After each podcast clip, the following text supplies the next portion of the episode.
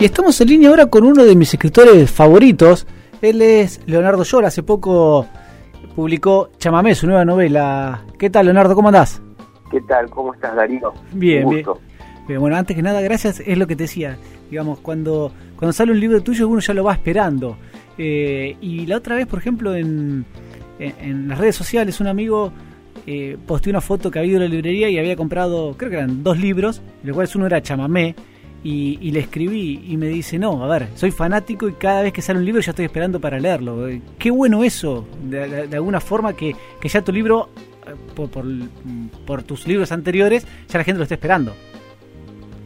Sí, no, es la verdad que eh, un, un, honor, una alegría enorme la, la gente, como bien decís vos, que está esperando leer algo nuevo eh, el cariño que, uno tiene de los lectores, pero sobre todo que se enganche de eso con, las historias y que, crean en, ellas y en ellos, en esos personajes que a uno lo acompañan tanto mientras escribimos.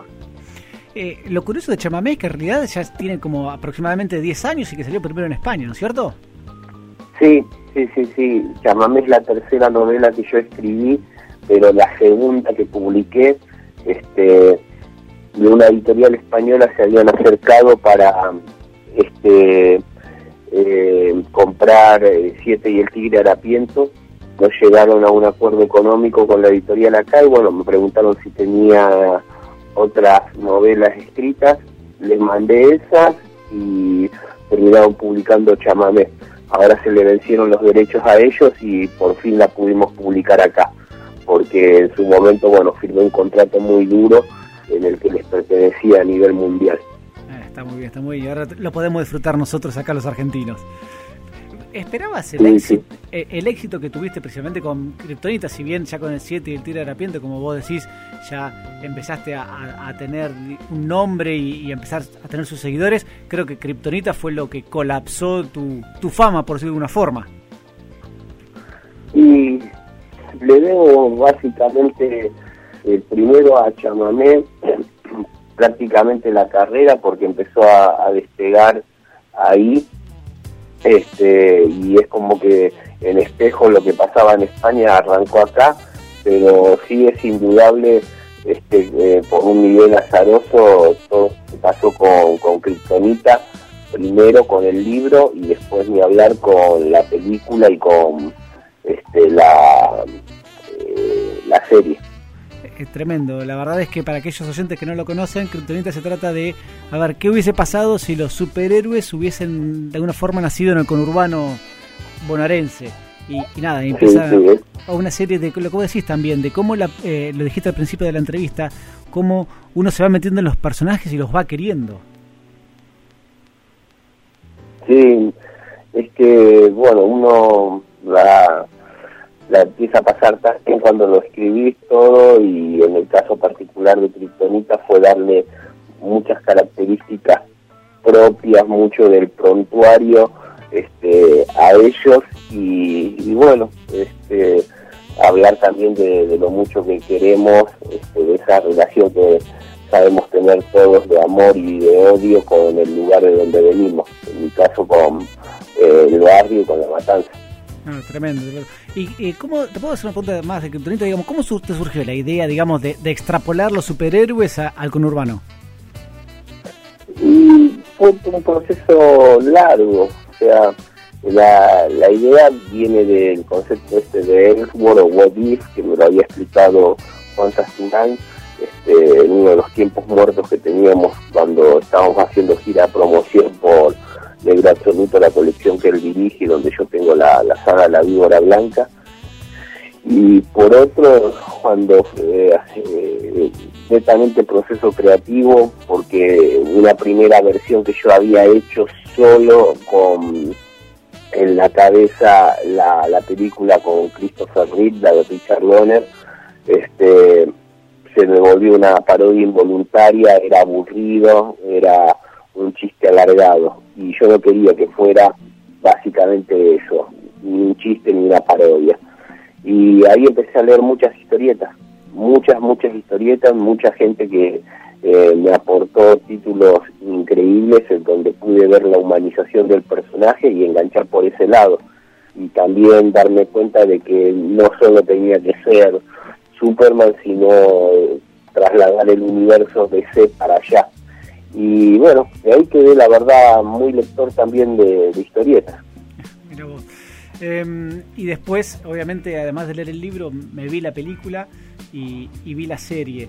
Em, ¿No te dan ganas de alguna forma, no sé si lo estás pensando, o de, hacer una segunda parte del libro o una segunda temporada de la serie? Eh, o, o preferís dejarlo así? Eh, eh, pasa algo cuando Jean Canor Loretti, el director de la película, me eh, la, la adapta, nos conocemos y todo, yo creo que ya, así como cuando la, lee la novela un lector ya deja de ser de uno, este, ahora todo lo que sea visual es eh, Nicanor Loretti, es la firma de él.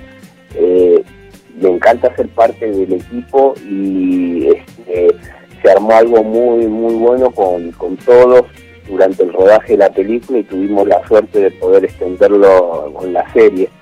Eh, yo lo que tengo claro es que así a nivel novela, eso no lo no, no lo voy a continuar. Sí, lo vamos a continuar con, con eh, la serie y, tenemos como un sueño de también cerrar todo esto con, con una película.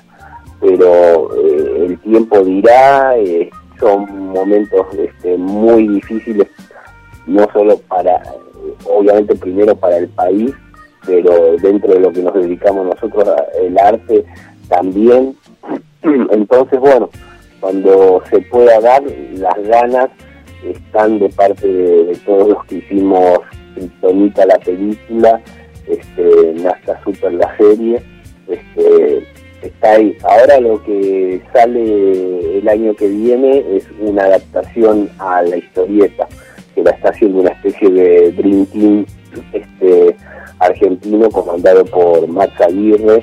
La adaptación del guion la está haciendo Fabián Feliciani y bueno, ahí están este, Mosquito y Cráneo también este, dibujando, pintando, haciendo de todo.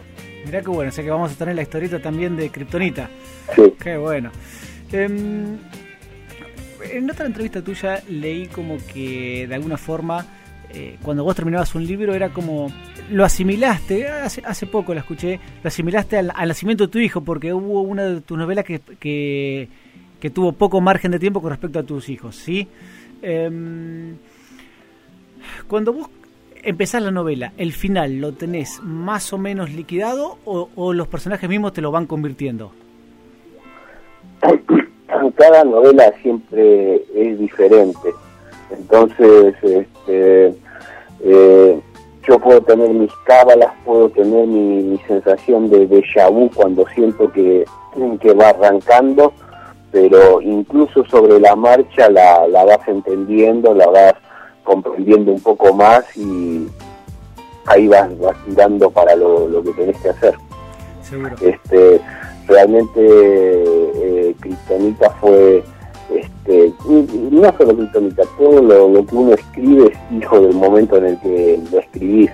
Entonces, bueno, ahí aparecen situaciones, aparecen personajes más allá de lo que uno evoca, que son eh, propios de esos días de por medio. Mientras estabas comentándome, había notado lo que habías dicho con respecto a la difícil situación que, está atravesando el país y en particular el tema del arte.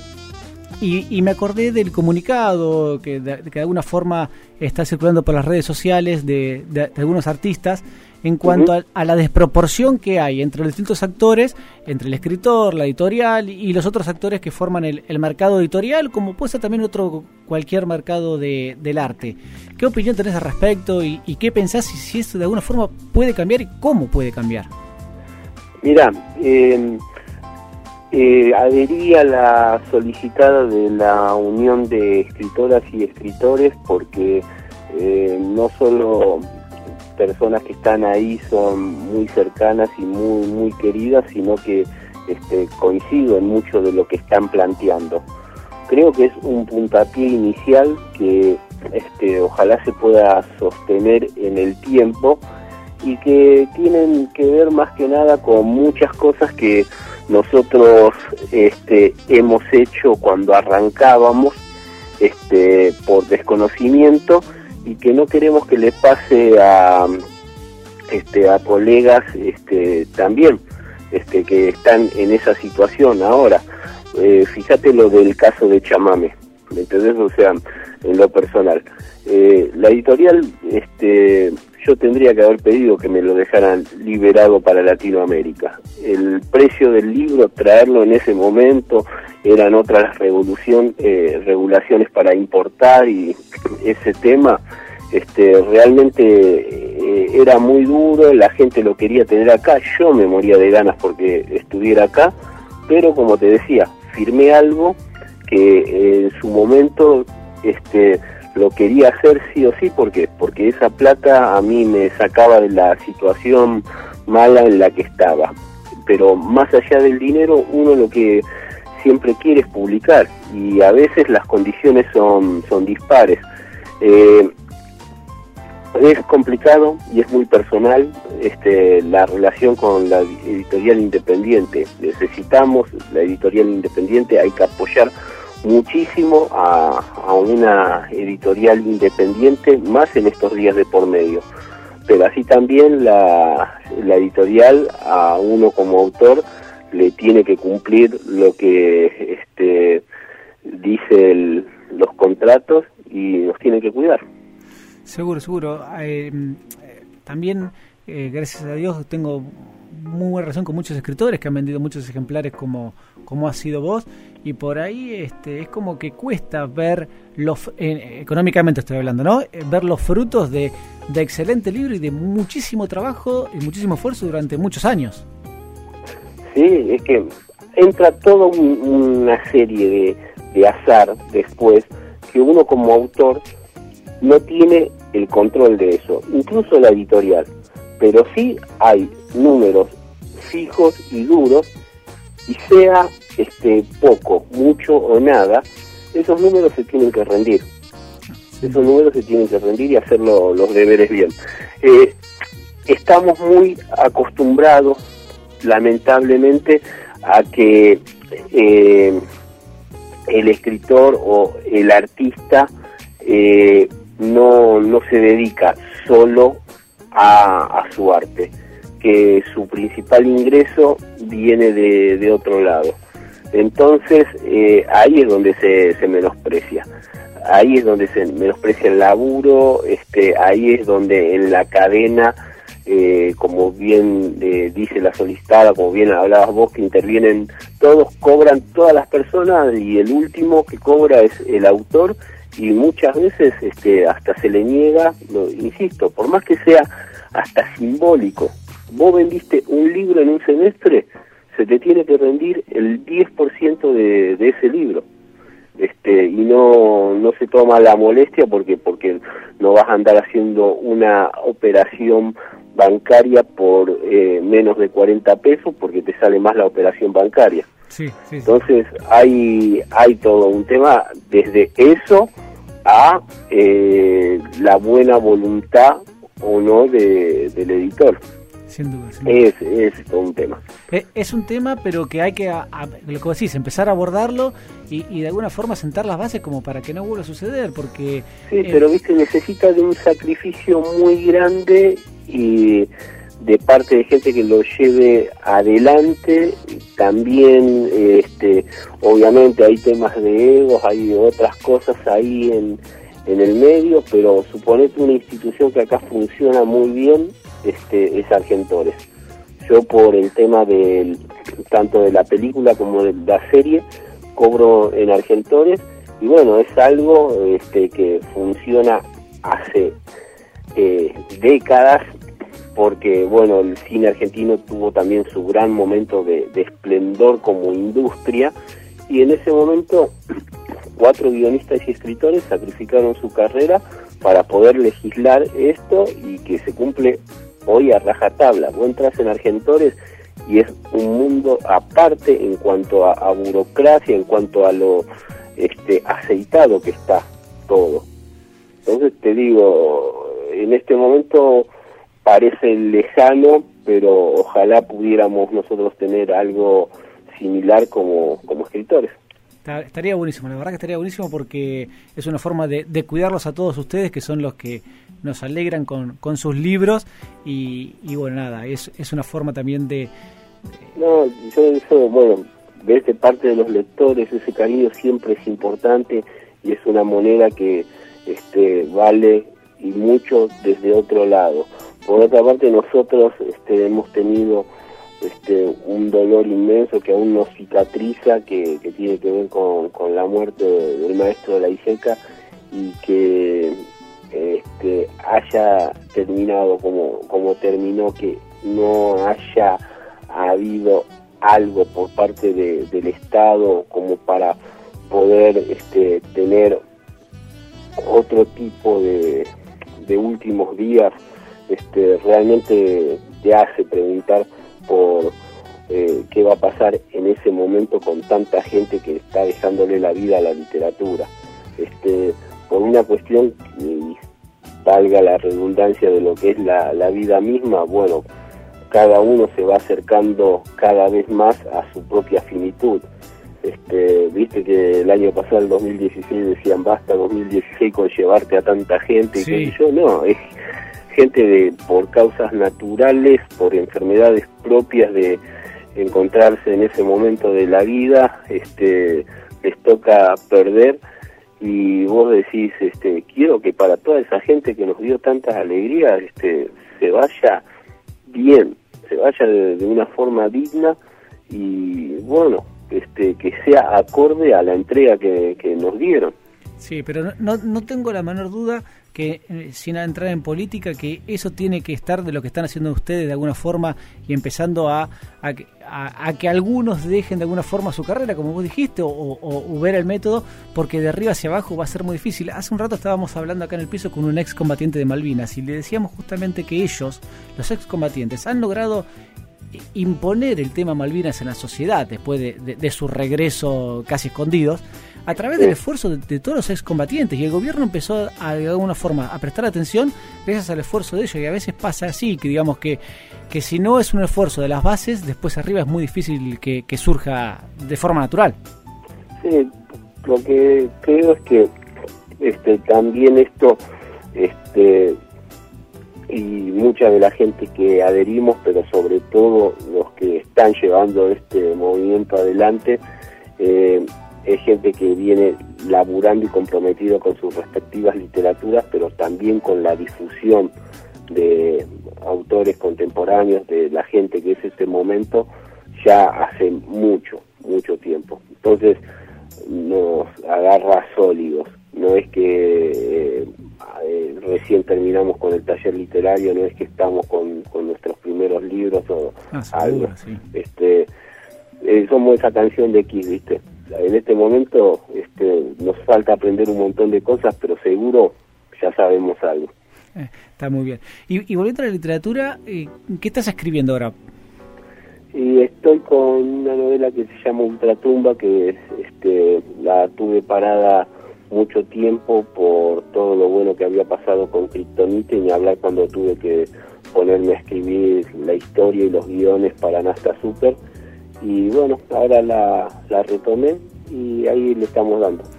¿Ya, ya tenés pensado, digamos, 2018, cuando cuando sale o todavía no? Muy muy muy eh, Lo único que quisiera es este, ver si la puedo terminar cuando la tenga que terminar y después, bueno, ya este veremos. Yo soy afortunado, ya este por lo menos este las próximas novelas ya este tengo editorial, así que es ese tema. Este, ahora terminarlo, tratar de, no pensar en fecha ni nada por el estilo, sí en qué es lo mejor para, para las chicas que andamos escribiendo. Está bien. Leo, te queremos agradecer por estos minutos. Como te decía al principio de la nota, tenía muchas ganas de charlar con vos. Este, y bueno, nada, me he dado ese gusto. Eh, bueno, sos muy, muy amable, Darío. Quería agradecerle a la producción y bueno, ojalá alguna vez pisemos eh, Bahía Blanca y podamos compartir una cerveza. Me encantaría, un abrazo grande. enorme para ustedes y para toda la audiencia. Chao, hasta luego.